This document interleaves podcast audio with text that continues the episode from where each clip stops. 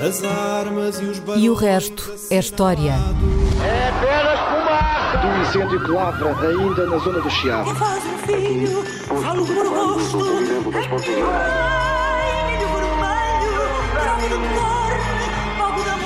Quer transformar este país numa ditadura. Não, não. Com João Miguel Tavares e Rui Ramos. Olá, sejam bem-vindos a este episódio 195 de E o Resto é História, com os dois que já conhece cor, Rui Ramos, João Miguel Tavares. No dia 3 de abril de 1948, faz agora uns redondos 75 anos, entrou em vigor o famoso Plano Marshall, um gigantesco programa de ajuda económica dos Estados Unidos a 16 países europeus, que durante 4 anos injetou cerca de 13 mil milhões de dólares na eco- economia europeia, que a números de hoje, ah, andei a fazer contas, correspondem a mais de 170 mil milhões de dólares e, portanto, toneladas de dinheiro que tinham como grande objetivo reconstruir os países devastados pela guerra, refazer as suas infraestruturas, modernizar a indústria, liberalizar o comércio na Europa e, sobretudo, não cometer os erros da Primeira Guerra Mundial. Era necessário garantir a prosperidade e a interdependência dos países europeus para não haver mais guerras e também, na altura, para impedir o avanço do comunismo. O plano foi, na realidade, um enorme sucesso. A Europa teve um extraordinário período de crescimento entre 1948 e 1952. E em 1952, o nível de desenvolvimento de boa parte dos países auxiliados já tinha superado os níveis dos anos pré-guerra. Rui, propunha que nos começasses por explicar quem é o Marshall, já agora, quem é o Marshall do Plano Marshall, e já agora também pedia-te que não te esquecesses de falar, no meio de tudo isto, do- de qual foi o papel de Portugal. Porque nós, curiosamente, não sei se as pessoas têm bem consciência disso, nós fomos um dos, dos 16 países auxiliados pelo Plano Marshall, apesar de não termos entrado na guerra. E isso realmente é curioso, porque Espanha, por exemplo, está aqui ao lado, não fez Exato. parte desses países que foram apoiados pelo Plano Marshall e, e eu gostava que nos explicasses porque é que eh, nós sim Uhum. e eles não. Então, começamos pelo Sr. Marshall. Quem é o Sr. Marshall? O Marshall do plano era um marechal, curiosamente. o Marshall é um Marshall. era um marechal.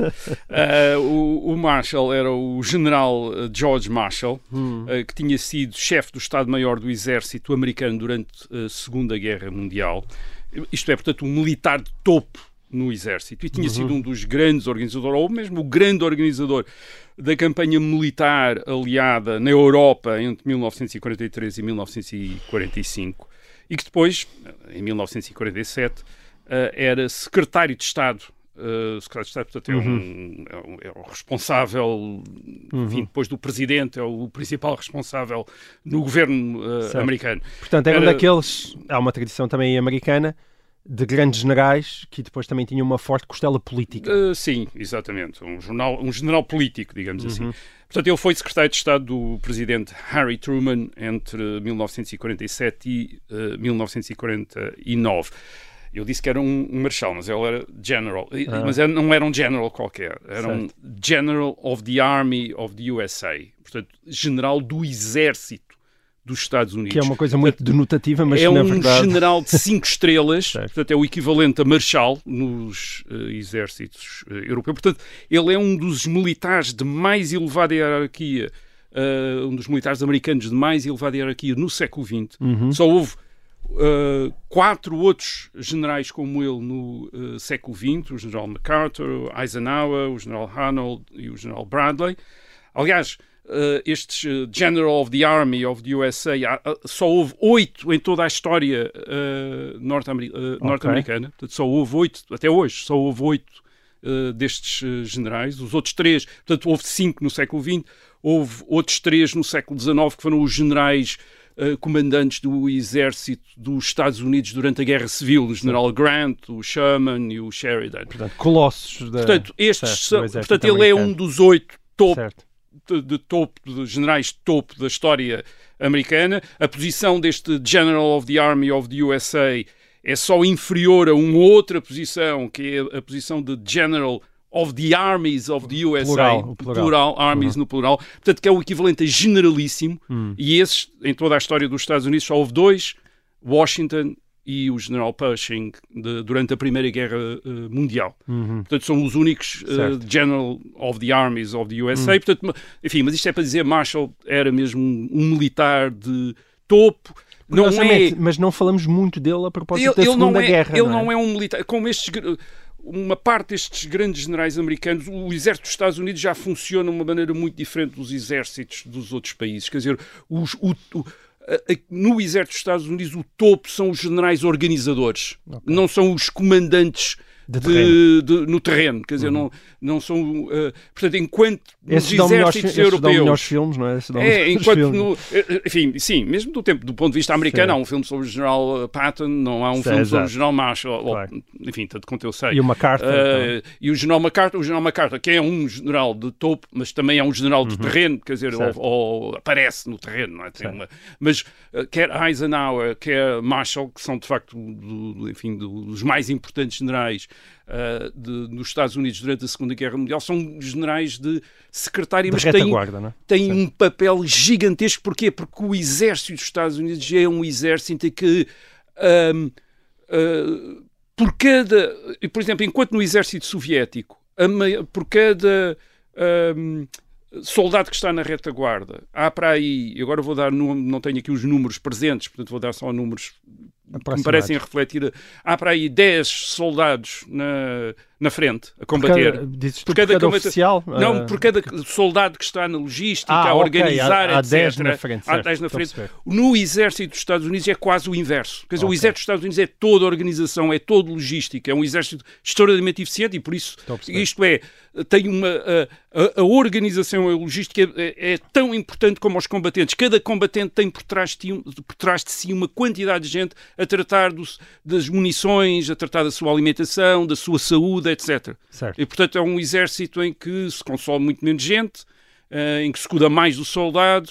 eh, e, e portanto, este, o general é o general, é o general organizador certo. de- deste tudo. E depois, claro, é um, é um exército que, eh, ou as forças, é um, são forças armadas extraordinariamente eh, eficazes na, na combinação das armas, isto é, da aviação, da, do- do- da infantaria, eh, da marinha, tudo isto é combinado. Portanto, mais uma vez, precisa ter. Portanto, a estratégia e a por de logística si, são muito importantes. Gente, portanto, o, o grande general americano é de facto é este general planeador, é este general organizador. E Marshall, portanto, o Era George Marshall é um destes generais. Ah, portanto, estamos a falar de alguém com muita autoridade e, e isto não é indiferente. Isto não é indiferente ter sido um general desta, com esta categoria a iniciar o famoso plano, ah, porque o plano significou, este plano Marshall, ah, significou uma enorme mudança na política americana. Ah, Na prática, o plano Marshall de 1947 eu diria que é quase o equivalente, em termos políticos, da entrada dos Estados Unidos na guerra em 1941. Como disrupção quase- de uma tradição. Sim, é, é, um, é uma coisa tão importante Uhum. em termos de criar um novo, uma nova situação para os Estados Unidos, uh, como a entrada na guerra uh, depois do ataque de Pearl Harbor. E porquê? Um, porque os Estados Unidos sempre tiveram, sempre tinham tido uma enorme tradição iso- isolacionista, que ainda se fala hoje. Ainda hoje, de vez em quando, se fala. Os Estados Unidos virarem-se para, dentro, afastarem-se do resto do mundo, afastarem-se da, da Europa, America First. Quer dizer, ainda há essa. Isso era uma tradição muito forte que tinha a ver com duas coisas, isto é, que correspondia. um, a- a- duas tendências muito importantes. A primeira era para pensar os Estados Unidos, dentro dos Estados Unidos, dentro da América, pensar os Estados Unidos como um mundo em si. Isto é, este continente, este país continente, este Estado-continente, ah, ah, como auto- autossuficiente, como um mundo à parte. Isto é, havia o mundo e depois havia o, os Estados Unidos. Uh, cercado pelo Oceano Pacífico de um lado, o, Oceano Atlântico do outro, o Canadá em cima, o México em baixo e ali estavam os Estados Unidos. Portanto, sem aquele, sem aqueles, aquele emaranhado de fronteiras e de problemas que tinham os países europeus. Portanto, os Estados Unidos como um mundo à parte, um mundo autossuficiente, um mundo de prosperidade, um mundo que pa- parecia ter todos os recursos e parecia ter todas as condições, quase sem precisar do resto do mundo para se desenvolver, para crescer, para prosperar.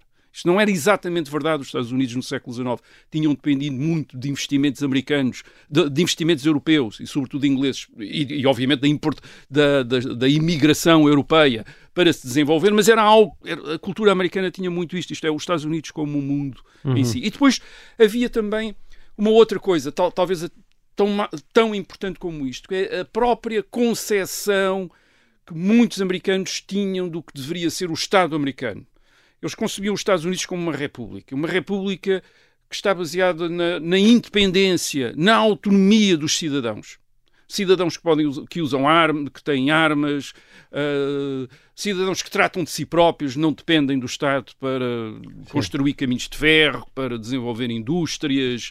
Uh, cidadão, um Estado que tem a, a, fronteira dentro de si, aquela fronteira de colonização está dentro do, do próprio Estados Unidos isto é, dentro dos próprios Estados Unidos, no oeste, que, para onde vão os americanos uh, fazer uh, fortuna. Quer dizer, isto é, uhum. o, os Estados Unidos têm a fronteira dentro, a fronteira no sentido do terreno a partir do qual eles avançam em direção ao futuro, em direção à prosperidade, em, em, uhum. o, o, o, o, espaço onde podem mudar as suas vidas. Isso existe dentro dos Estados Unidos. E, e por cima disso tudo está um governo federal que é pequenino.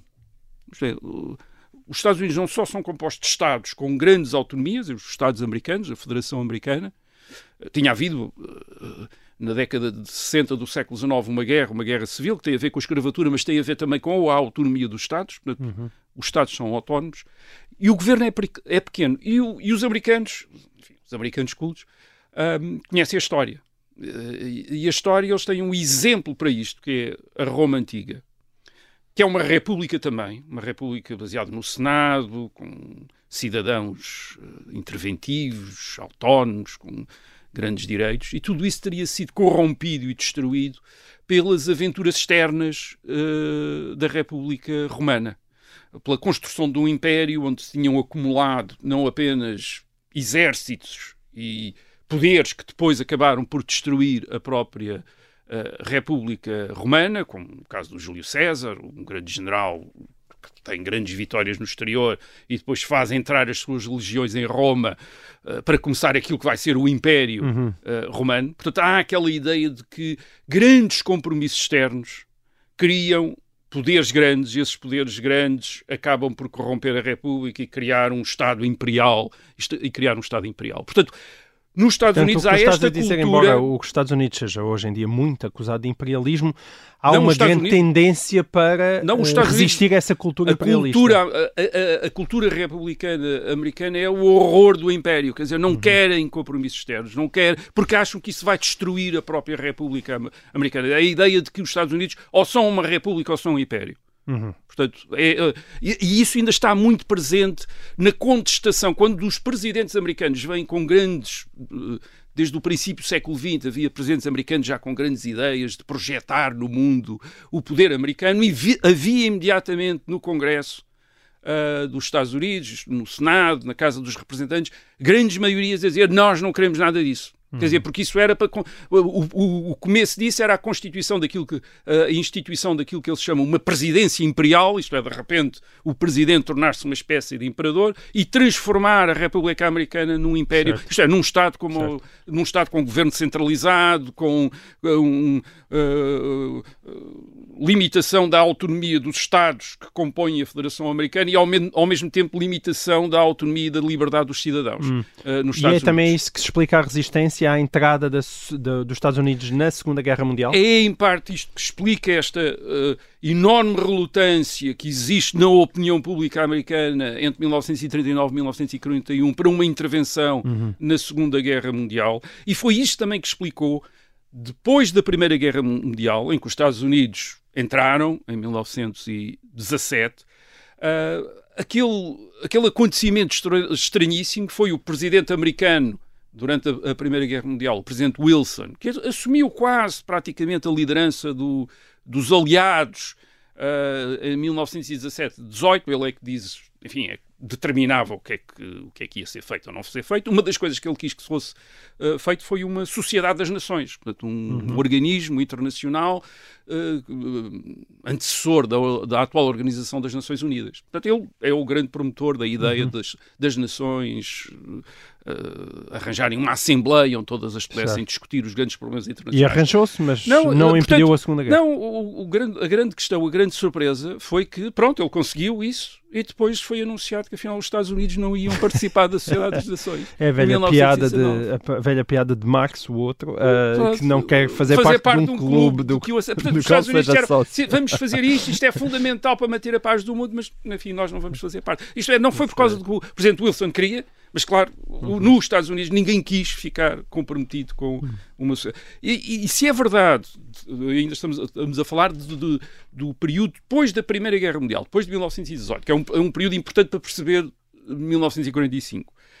Depois de 1918, portanto, o que temos é os Estados Unidos, depois de terem eh, feito a intervenção na Primeira Guerra Mundial, a Recuarem. descomprometerem-se tudo e dizer nós não temos nada, já não, já não temos nada a ver com, uhum. uh, com o resto. Em termos políticos, em termos. Uh, e mesmo o, facto de ter sido a finança americana uh, na década de 20 do século, portanto, logo a seguir à Primeira Guerra Mundial, a ajudar ao restabelecimento económico e financeiro da, da Alemanha. Alemanha. com grandes empréstimos, etc. Isso é a finança americana a título particular, quer dizer, isto é, capitalistas, uh, bancos americanos que viram que não foi Estado havia, americano. Uh, havia ali uma grande oportunidade na Alemanha, que tinha uma grande base industrial, de fazer ali bons investimentos, uhum. ainda por uhum. cima com a inflação aquilo estava, estava tudo barato, portanto foi uh, atraiu muito capital, quer, quer para investir, para investir também no governo, nos governos locais alemães, etc. O, Mas o que é que aconteceu? mal com o crash. Não, não é? o que é que aconteceu é que quando depois de 1929 os investidores americanos precisaram ou acharam que deviam retirar os seus investimentos uh, da Europa e, em particular, da Alemanha, retiraram-nos e houve o afundamento dos bancos alemães, uma crise enorme. Uh, da crise de 1930-31, uma crise bancária enorme na Europa e, e especialmente na, na, na Alemanha. Uh, o desemprego hum. e temos a ascensão de Hitler ao poder, que falámos claro. aqui em 1933. Portanto, isto, isto, era o passado, quer dizer, o passado em 1945 isso era aquilo que toda a gente, a história que toda a gente conhecia. Isto é, do, do, do desinvestimento dos Estados Unidos, dos Estados Unidos abandonar a Europa depois de uma guerra, como tinha acontecido em 1919, 1920, e desinteressarem-se uh, do que é que poderia ou poderia não acontecer na Europa Ocidental se, por exemplo, retirasse o dinheiro todo. E os americanos tinham consciência que depois da Segunda Guerra Mundial não podiam cometer os mesmos Exatamente. erros. Em, 1940, em 1945, não todos os americanos, mas alguns americanos, a elite americana, tem a ideia que a Segunda Guerra Mundial não pode acabar como acabou a Primeira Guerra Mundial, isto é com os Estados Unidos a sair de cena e a dizer, uhum. bem, então agora vocês tratem dos vossos problemas, uh, não temos nada a ver com isso. E, e, para isso há dois argumentos fortes uh, isto é, a favor dessa continuada interesse, in, intervenção e atenção dos Estados Unidos ao que se passa no resto do mundo. O primeiro é a ideia que há agora da importância que para, próprios, uh, para os próprios Estados Unidos têm as economias da Europa Ocidental, mas também do Japão e da China, que são é bom não esquecer que a, Euro, a, guerra, a Segunda Guerra Mundial não foi só na Europa. Uh, as economias da Europa Ocidental, do Japão e da China são economias que, do ponto de vista americano, são economias onde se podem fazer investimentos, uh, para onde se podem exportar uh, serviços e produtos uh, americanos. E recordo que os Estados Unidos estão a sair da Grande Depressão. Uhum. tinham, na década de 30 tinha sido muito difícil acabar com o grande desemprego, pôr outra vez a economia americana a crescer depois do, da crise de 1929, mesmo durante a Segunda Guerra Mundial, foi um momento de ressurgimento da economia, eh, ainda não se tinha atingido os níveis que havia antes da Grande Depressão e, portanto, havia uma percepção de que, bem, o exterior, as, estas, a, a, relação com, estas, com estes espaços económicos, como são a China, o Japão, a Europa Ocidental, pode ser importante para estimular também a economia americana. Portanto, esse era, eh, era um argumento. E, e por outro lado, percebia-se também que estes espaços económicos não tinham condições para se restabelecer sem ajuda americana. Isso era muito claro na Europa em 1947, onde Uh, em 1947, quatro, uh, dois anos depois da guerra, era nítido que as economias europeias não tinham meios para fazer compras, por exemplo, aos Estados Unidos. Quer dizer, isto, era, hum. isto é, não tinham meios para, por exemplo, exportar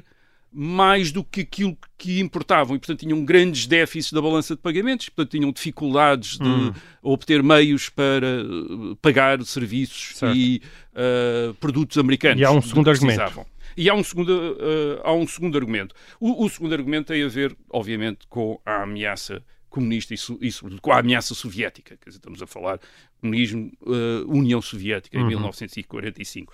Quer uma ameaça, quer em relação à Europa Ocidental, quer ao Extremo Oriente, isto é, à China e ao Japão.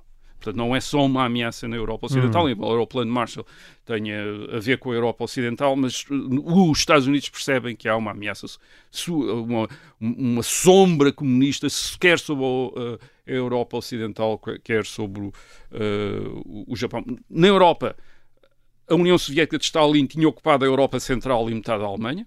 Uhum. Uh, e tinha dois grandes partidos comunistas em França e na Itália, dois grandes partidos comunistas, queria dizer duas forças políticas que eram comandadas de Moscovo, totalmente comandadas de Moscovo. Na China tinha também um grande partido comunista, um partido comunista armado com um exército, sob a, a- a liderança de Mao Tse-tung, que uh, disputava o poder com o general Chiang Kai-shek. Já Já, falámos aqui disso sim. a propósito de, de Taiwan. E mesmo aqueles mesmo aqueles que tinham relutância em relação a compromissos externos, perceberam nesta época o que é que podia ocasionar esta relutância e perceberam isso na China. Uhum. Na China, portanto, há esta guerra entre os comunistas e os nacionalistas. Os Estados Unidos, entre 1946 e 1948, têm relutância em apoiar os nacionalistas. Tinham-nos apoiado, o general Chiang Kai-shek tinham-nos apoiado durante a Segunda Guerra Mundial, mas não há aqui uma relutância em envolver-se na guerra civil na, na China. E o que é que acontece? Uh, os comunistas ganham, com um apoio maciço da União Soviética, ganham a guerra em 1949 e a China é uh, ocupada. Ora bem, o general Marshall tem uma, uma coisa muito especial a ver com a China. Muito bem, nós, entretanto, chegamos ao final desta nossa primeira parte. Voltamos com mais Plano Marshall na segunda. Até lá.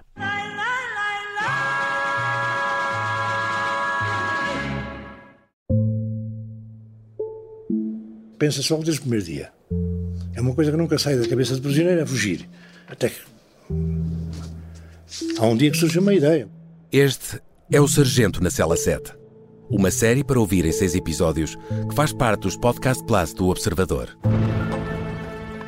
Para fazer uma chave de um cadeado ideal, que é uma aquelas chaves normais, de- sem facas, sem limas, sem nada. É preciso ter paciência, é preciso estar preso.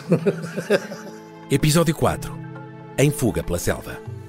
Para descer o desnível havia uma liana enorme, não havia outra maneira de descer, encurtar caminho. E quando pôs os pés lá embaixo, o que é que há? Desvistarada, tudo a mexer, a mexer, pareciam a mexer, tudo- aquele burrinho, tudo, tudo a mexer. António Lobato foi o português que mais tempo esteve em cativeiro na Guerra de África. Sete anos e meio. Pode acompanhar todas as semanas no site do Observador ou nas plataformas de podcast. Um novo episódio a cada terça-feira. Os Podcast Plus do Observador têm o apoio da Onda Automóveis.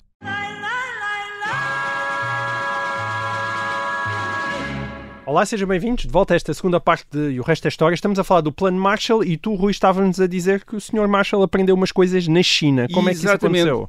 O, o general Marshall, antes de ser secretário de Estado em 1947, tinha sido precisamente enviado especial dos Estados Unidos à China entre 1945 e 1947. Isto é, enviado especial quer dizer embaixador, basicamente. certo. Portanto, ele tinha visto a China desfazer-se, tinha visto a China cair nas mãos dos comunistas, isto é, do ponto de vista de 1947, nas mãos da União Soviética, e percebeu o risco tornou-se muito claro para ele o risco de o mesmo acontecer na Europa Ocidental. Uma Europa Ocidental devastada pela guerra, 30 cerca de 30 milhões de mortos. Isto, isto equivalia só para dar uma, para dar uma ideia. eh, Estes milhões de mortos e, e, eh, era o equivalente de 5% da população da Alemanha, 7% da população da Grécia, 20% da população da Polónia tinha morrido durante a guerra. Certo. Isto é Sim, sim, uma plano coisa é devastadora. Sim, e não são apenas 5%, mas são 5% de adultos, muitos deles adultos ativos e, portanto, a força jovem, de trabalho e pronto. jovens. Uh, Cidades, transportes e comunicações destruídas, também para dar um- algum, uma ideia, 36% das habitações na Grã-Bretanha tinham sido destruídas. Uh, 20% das habitações em França. Enfim, É. na, na- na Alemanha, a Alemanha era uma cidade, era, uma, É um era um país que tinha devastado. cidades, as cidades quase todas estavam devastadas. Isto é, tinha ficado desurbanizado, digamos, quase com durante a, a, Segunda Guerra Mundial devido à campanha de destruição sistemática das cidades alemãs levada a cabo pela, pelos aliados. Portanto, calculava-se que na Alemanha, isto é, isto é, tudo cálculos e estimativas, mas hum, estou a dizê-los apenas, e são, e são obviamente discutíveis e, e um bocadinho abstratos, mas dão uma ideia das grandezas. Calculava-se que na Alemanha as destruições equivaliam a 135% do PIB de um ano. Quer dizer, uhum. portanto, toda a riqueza produzida durante o ano era mais do que toda a riqueza não dava produzida para... durante o ano. Sim, na, na, para, na França para. era 92% as destruições. Portanto, eram coisas enormes. Havia milhões de refugiados. Uh, por exemplo, na Alemanha, milhões de, milhões de alemães que tinham fugido do, da Europa Central, ocupada pelos uh, soviéticos, e expulsos pelos novos pelos Estados independentes da Checoslováquia, da Polónia, que tinham expulso as suas populações uhum. uh, um, alemãs. Havia imensa gente sem abrigo, com a destruição das, portanto, em campos de refugiados. Uhum. Um, e, depois, e depois a Europa, em 1945, a Europa volta a estar dividida em países. E em países que têm desconfiança uns dos outros. Isto é, a França, imaginem a França a confiança que tem na Alemanha. Quer dizer, claro. sim, agora já não é a Alemanha nazi, é uma Alemanha ocupada, mas sempre que falavam aos franceses de, enfim, a Alemanha voltar a ser um Estado com autonomia, com o governo próprio, os franceses deitavam imediatamente as mãos à cabeça. Não pode ser, se eles claro. têm autonomia, vão constituir um exército e temos uma guerra daqui a uns anos. Portanto, há essa enorme desconfiança. E depois temos uma outra coisa, que para o General Marshall também é uma coisa extraordinariamente importante, que é crises políticas sucessivas em todos estes países uh, do pós-guerra. Porquê? Eh, em 1944-45, à medida que os países vão sendo libertados da ocupação nazi, e a maior parte da Europa tinha estado ocupada pelos nazis, pela Alemanha nazi, uh, vão-se formando governos, e estes governos são geralmente governos de coligação de todos os partidos políticos, Sim. exceto aqueles que colaboraram com os nazis. Portanto, são governos que vão desde democratas cristãos, conservadores, até sociais-democratas, comunistas, portanto, enfim, formam-se governos de grandes Sim, coligações. Mas isso tem um limite, não é? Em 1946-47, as tensões deste, dentro destes governos começavam a ser enormes. Isto é, gente que tinha ideologias tão diferentes, visões tão diferentes, até preferências em política externa tão diferentes. Isto é, uns que gostavam de continuar a ser protegidos pelos Estados Unidos, outros esperavam, achavam que a União Soviética que era o futuro, etc. Portanto, em 1947 estes governos estão todos a cair, quer dizer, em crises sucessivas, uns partidos a expulsar os outros. Portanto, o que é que isto quer dizer?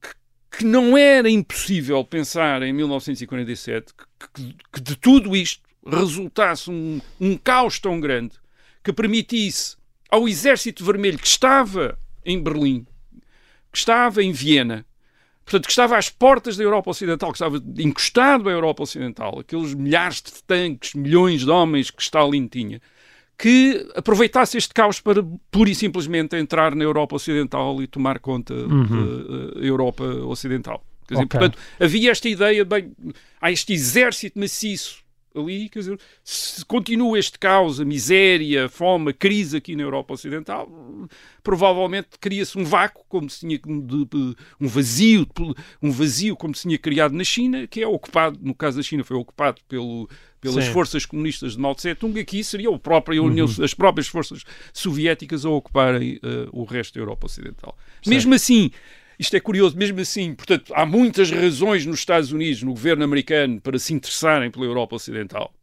em 1947. Uh, ah, mas mesmo assim, há um, há, a desconfiança é suficientemente grande uh, para, por exemplo, o discurso do que George Marshall faz em junho de 1947 na Universidade de Harvard, que é o, digamos que é um, ele faz um discurso a, a lançar a ideia do Plano Marshall. Hum. Portanto, foi um, um, discurso, obviamente, combinado com o presidente Truman, etc. Uh, uma espécie de declaração quase oficial sobre a intenção dos Estados Unidos para o Plano Marshall. Mas o governo americano estava tão uh, incerto sobre a reação do público uh, americano que o discurso não foi transmitido nos Estados Unidos, foi transmitido na, pela BBC para a Europa. Quer dizer, não foi, eh, não foi transmitido dentro dos próprios Estados Unidos. Ou seja, os Estados Unidos estavam receosos da reação da sua população é, a um plano dessa dimensão. Exatamente. O, o governo americano tinha, tinha muitas dúvidas sobre como é que esta ideia iria ser recebida nos, uhum. nos, Estados nos, Estados Unidos. E, portanto, aquilo que, obviamente, os acontecimentos nos anos seguintes vão ajudar o plano.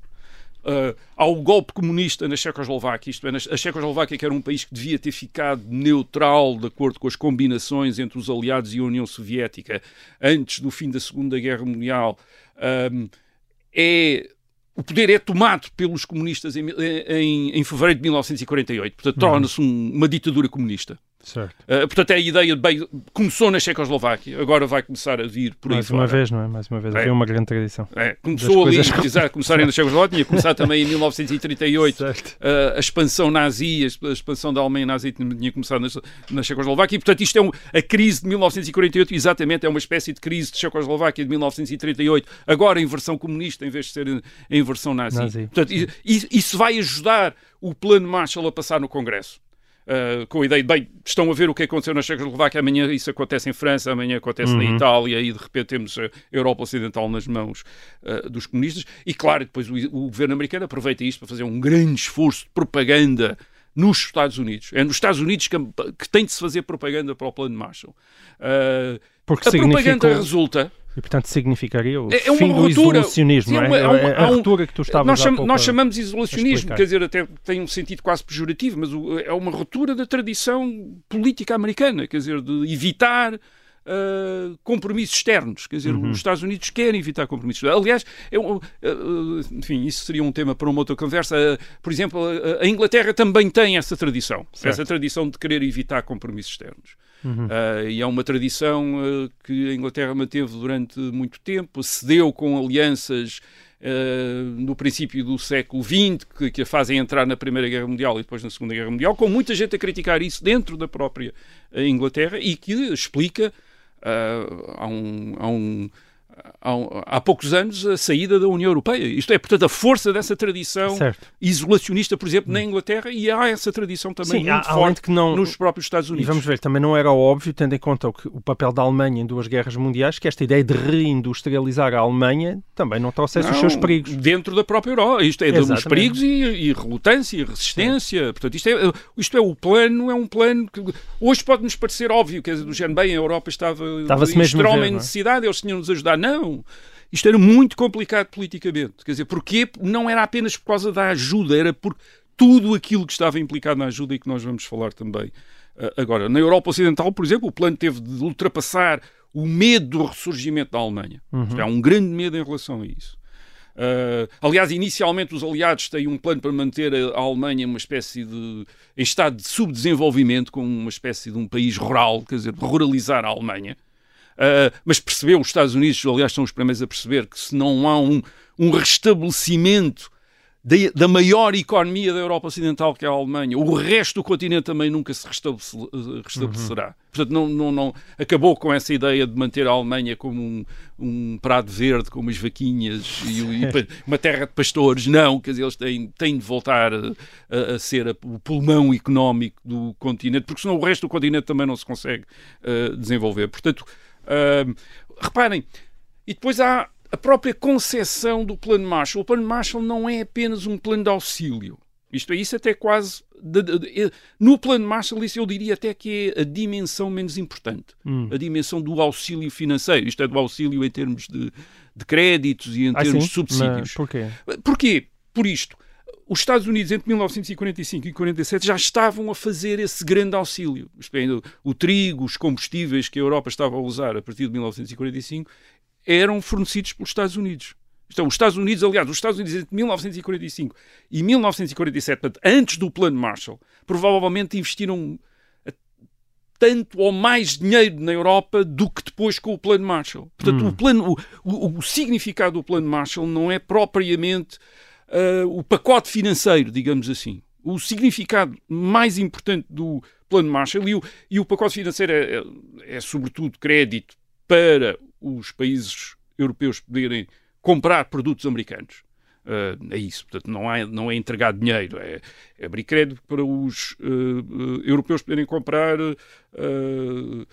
combustíveis, trigos, máquinas para as quais não tinham divisas, isto é, certo. não tinham dólares, digamos assim, não, não tinham não liquidez dólares, não, tinham, altura, não, é? não, não, tinham dólares. Quer dizer, mas isso, mas esse é um aspecto, quer dizer, é, um, é algo que na prática já acontecia antes, antes de 1947, e vai vai continuar depois de 1951, quando o Plano Marshall oficialmente acaba. Portanto, Então, o que é que qual é foi a importante? singularidade do Plano Marshall? A singularidade do Plano Marshall é que os americanos explicam aos europeus que só vão ter aquelas ajudas depois de 1947 se se coordenarem entre si. Isto é, o Plano Marshall assenta na coordenação económica e financeira entre os países europeus. Uh, leva à criação de uma nova organização, que é a Organização Europeia de Cooperação Económica, OSCE. Uh, portanto, os estes países que aderem ao, portanto, que recorrem ao Plano Marshall entram, aderem a esta Organização Europeia de, de Cooperação Económica, portanto, que é o, E- o ano passado a E o que atual é que isso OCDE. significa em termos Não, práticos? eh, eh, significa, por exemplo, o fim das barreiras alfandegárias que, que- que nos anos 30 tinham, todos os Estados europeus tinham andado a erguer uns contra os outros. Os- o- reparem que nós estamos a sair não só da Segunda Guerra Mundial, nós estamos a sair de uma época, que é os anos 30, a época do grande protecionismo alfandegário na Europa, em que todos os países tinham-se fechado todos uns aos outros. Em que havia quase uma economia, a economia internacional era quase uma economia de trocas.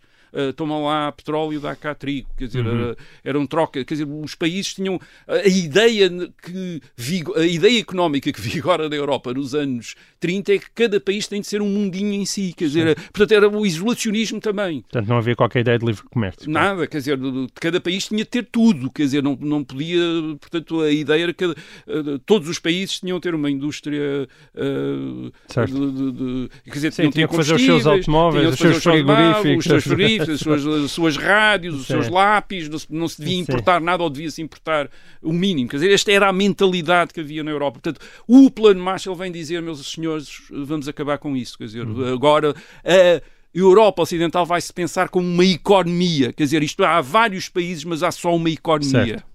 Um, e depois há uma outra dimensão fundamental deste do plano Marshall, que é e vamos fazer investimentos, eh, vamos, portanto, auxiliar quem precisa, mas sem desequilíbrios orçamentais.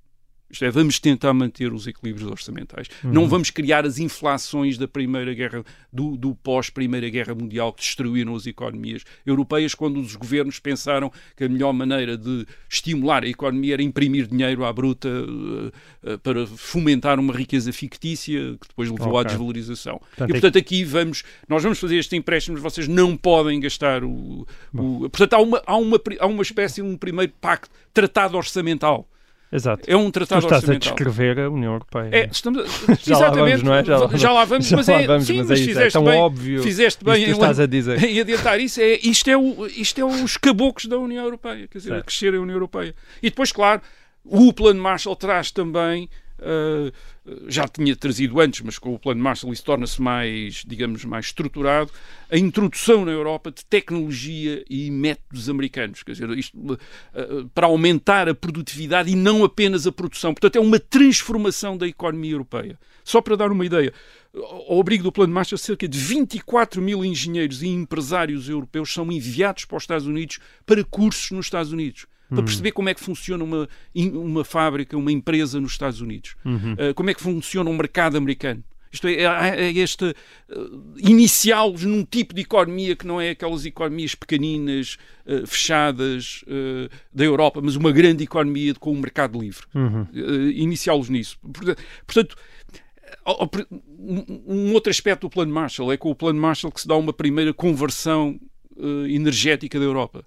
Eh, as economias industriais europe- europeias que dependiam do carvão começam a depender do petróleo. Quer dizer, isso é, é através dos Estados Unidos. Os Estados Unidos são um grande Certo. produtor de petróleo e, portanto, introduzem essa nova fonte de energia ou o recurso a essa fonte de energia em grande escala eh, eh, na Europa. Como já disseste, entre 1948 e 1952 temos um, o período de maior crescimento das economias da Europa Ocidental. A produção industrial nestes anos cresceu 35%.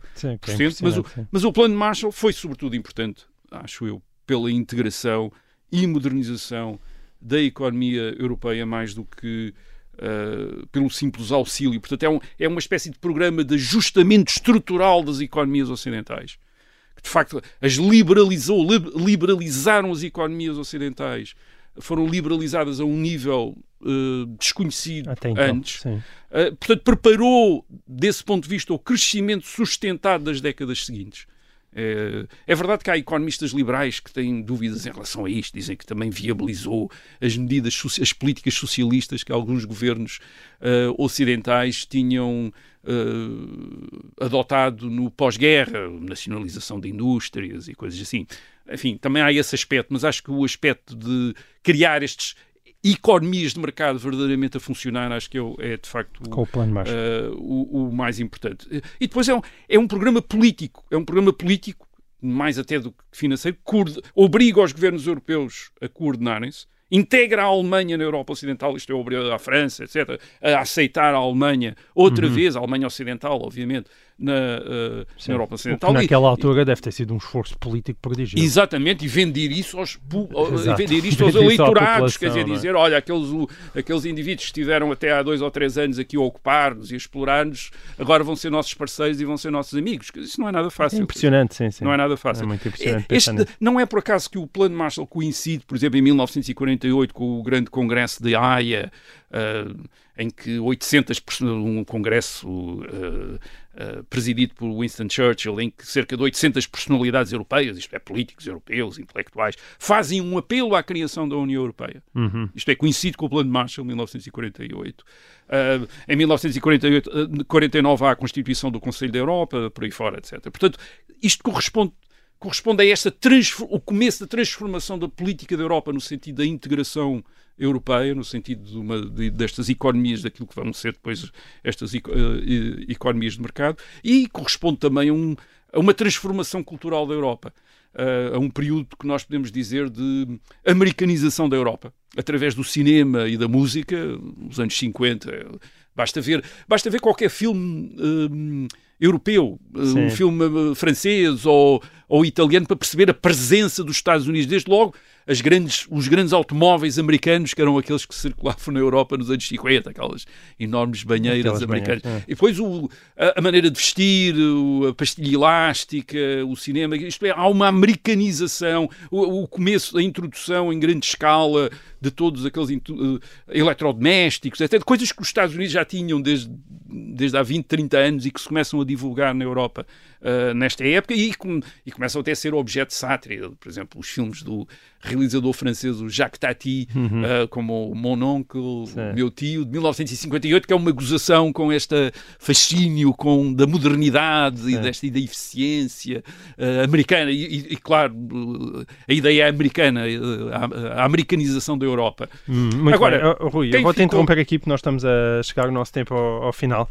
e, e eu tenho que me despedir de quem nos está a ouvir em FM tem a oportunidade de ouvir o resto da conversa que vai existir no podcast. Para essas pessoas eu despeço-me. Para quem uh, uh, está no podcast, uh, o que aí vem é bem interessante. Ainda não falamos da questão de Portugal e, e do Plano Espanha. Marshall e da Espanha. Vamos falar disso. E já se percebeu que esta conversa sobre o Plano Marshall, na verdade, é uma conversa sobre a construção da Europa como hoje em dia a conhecemos.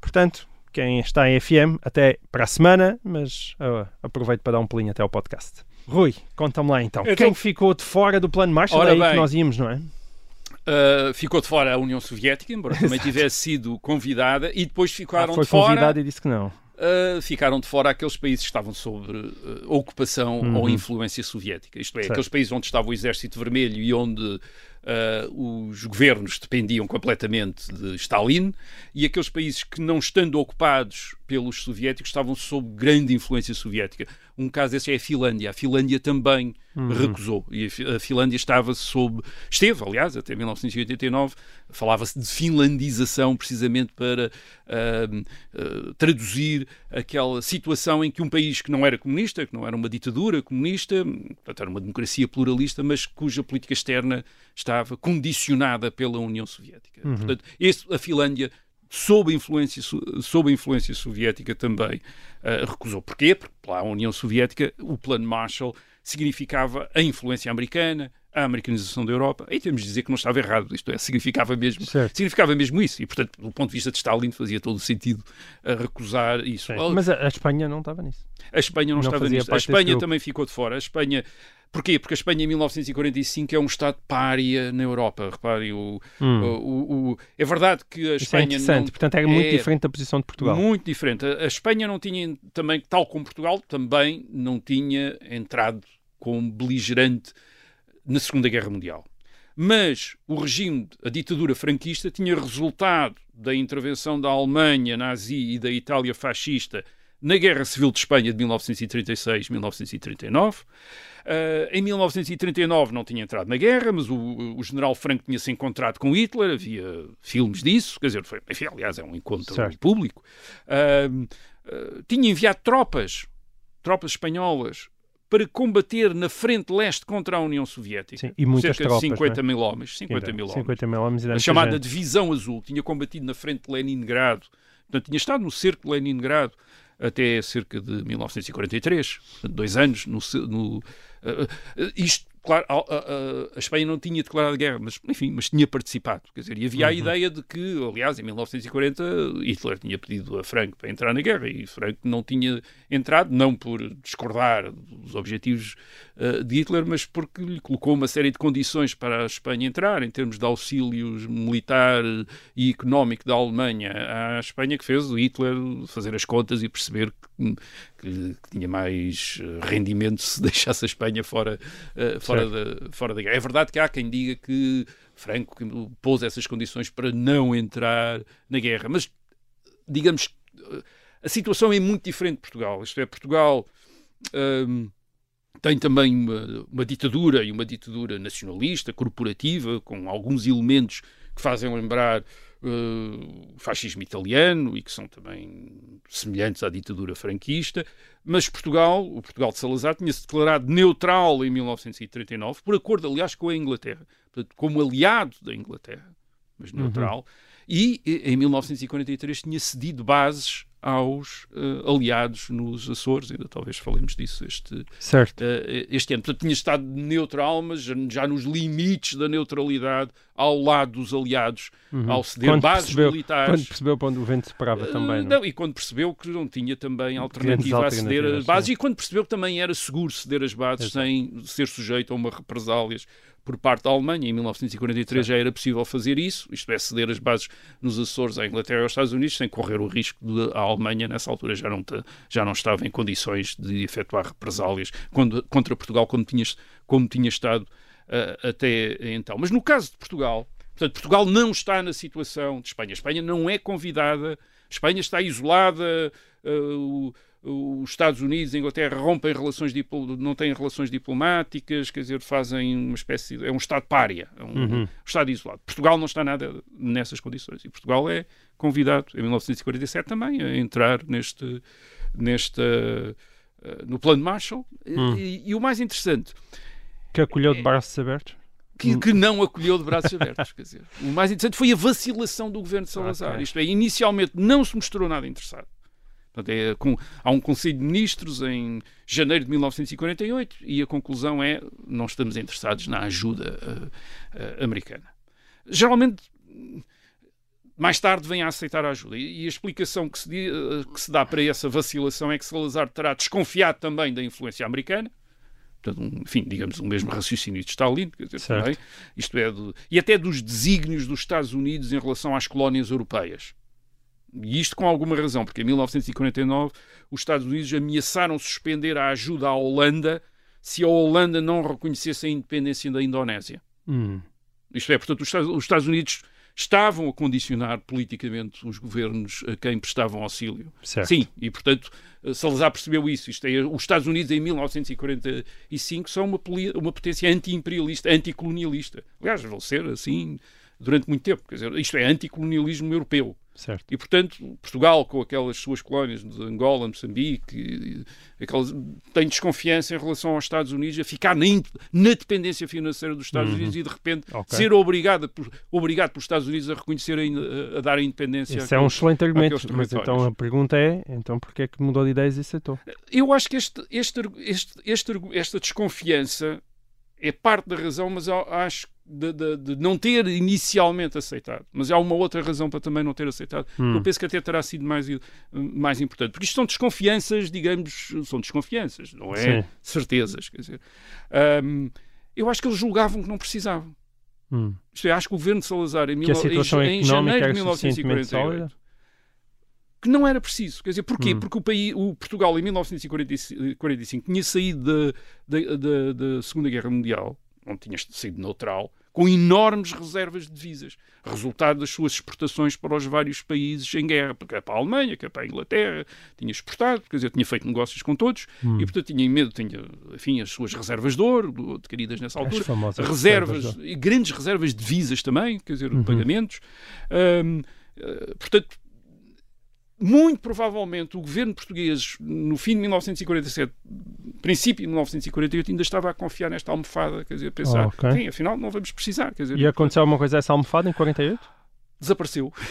quer dizer, pura e simplesmente, isto é, tudo isso, tudo isso começou a desvanecer rapidamente. Hum. Nos primeiros meses de 1948, a, a situação cambial portuguesa agravou-se extraordinariamente. O que é que isto quer dizer? Quer dizer, quer dizer que Portugal já não exportava o suficiente para sustentar as suas importações. Quer dizer, a partir do momento em que muitos países passaram a ter as suas economias, ah, digamos, fora da guerra e, portanto, a poder uh, estabelecer relações entre eles, país. Uh, deixaram de depender tanto de produtos que, na- que durante a guerra só Portugal é que lhes fornecia. Certo. Portanto, Portugal começa a exportar menos. E ao mesmo tempo, a economia portuguesa, que não tinha podido importar durante a guerra, porque esses países não eram seus não, não, não lhes podiam fornecer o que a economia portuguesa precisava. Depois de Passaram-se, 1945, os, os portugueses querem também querem carros americanos, também querem E, coisas. portanto, lá dizer, se foi a balança comercial. e lá se foi a balança de pagamentos, passou, do- só para vos dar um número, só para ter as pessoas terem ideia, passou de um superávit, a balança de pagamentos portuguesa, de um superávit em 1942, de um superávit 4.543 milhões de escudos, que é para, um muito- muito déficit, altura. para um déficit de 2.970 milhões em 1947. Portanto, quase se inverteu. Em 5 aquilo- anos. Em anos. Ou seja, o governo acabou por perceber no verão de 1948, de que, ao contrário do que tinha dito em janeiro desse ano, Uhum. precisava mesmo da ajuda americana. E, e por isso recorre ao plano a partir de agosto de 1948. Portanto, Portugal recorre. A ajuda, de- ajuda do americana a Portugal no âmbito do plano Marshall é das mais pequenas eh, dos 16 países que Hum. recorreram dos 16 países europeus que recorreram ao plano Marshall. P- eh, Portugal pediu entre 60 a 100 milhões de dólares e recebeu 70 milhões entre 1950 até 1950 e 1951, a maior, a maior parte em empréstimos e não em subsídios.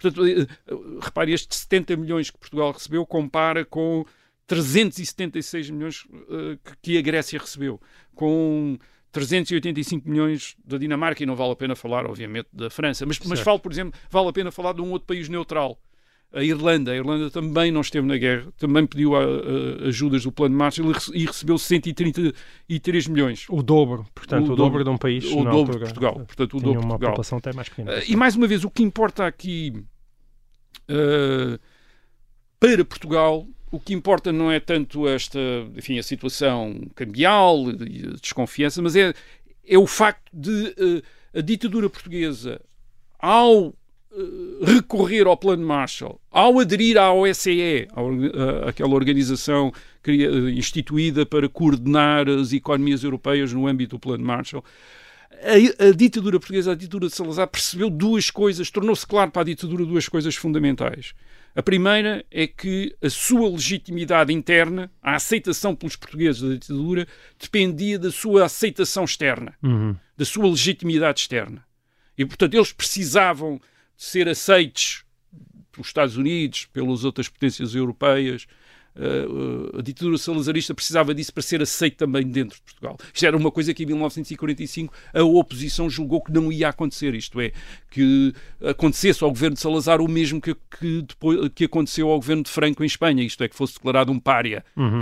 Era um trunfo muito importante para Salazar, apesar de ele desconfiar dos americanos, ter a aceitação dos americanos. Certo. E depois a necessidade que a ditadura tem também de oferecer aos portugueses melhores condições de vida. Isto é, não se pode permitir deixar criar rupturas económicas, rupturas de abastecimentos dentro, dentro de eh, Portugal. E por isso, Portugal vai aderir à Organização Europeia de Cooperação Económica em 1948, vai aderir à NATO em 1949. Portanto, a adesão ao Plano Marshall em 1948 é, de facto, também para Portugal para Portugal e para, ainda sob a ditadura salazarista, o começo do processo que quase 40 anos depois ia levar à adesão à Comunidade Económica Europeia. Certo. Portanto, é, começa também em 1948 ao abrigo do Plano Do Plano Marshall. Marshall. Isto é, é quando a ditadura salazarista percebe que também tem de se integrar na Hum. Europa, para, até para durar em Portugal. Muito bem. Bom, é uma história fascinante. Acaba assim este nosso programa dedicado ao Plano Marshall, que na verdade é um programa sobre a integração n- dos países na Europa na, na futura União Europeia. Nós ah, voltamos para a semana com mais história. Até lá. E o resto é história. É apenas fumaça. Do incêndio que lavra ainda na zona do Chiado. Faz um filho, falo por gosto. Ai, milho vermelho, prova de Quer transformar este país numa ditadura. Não, não. Com João Miguel Tavares e Rui Ramos.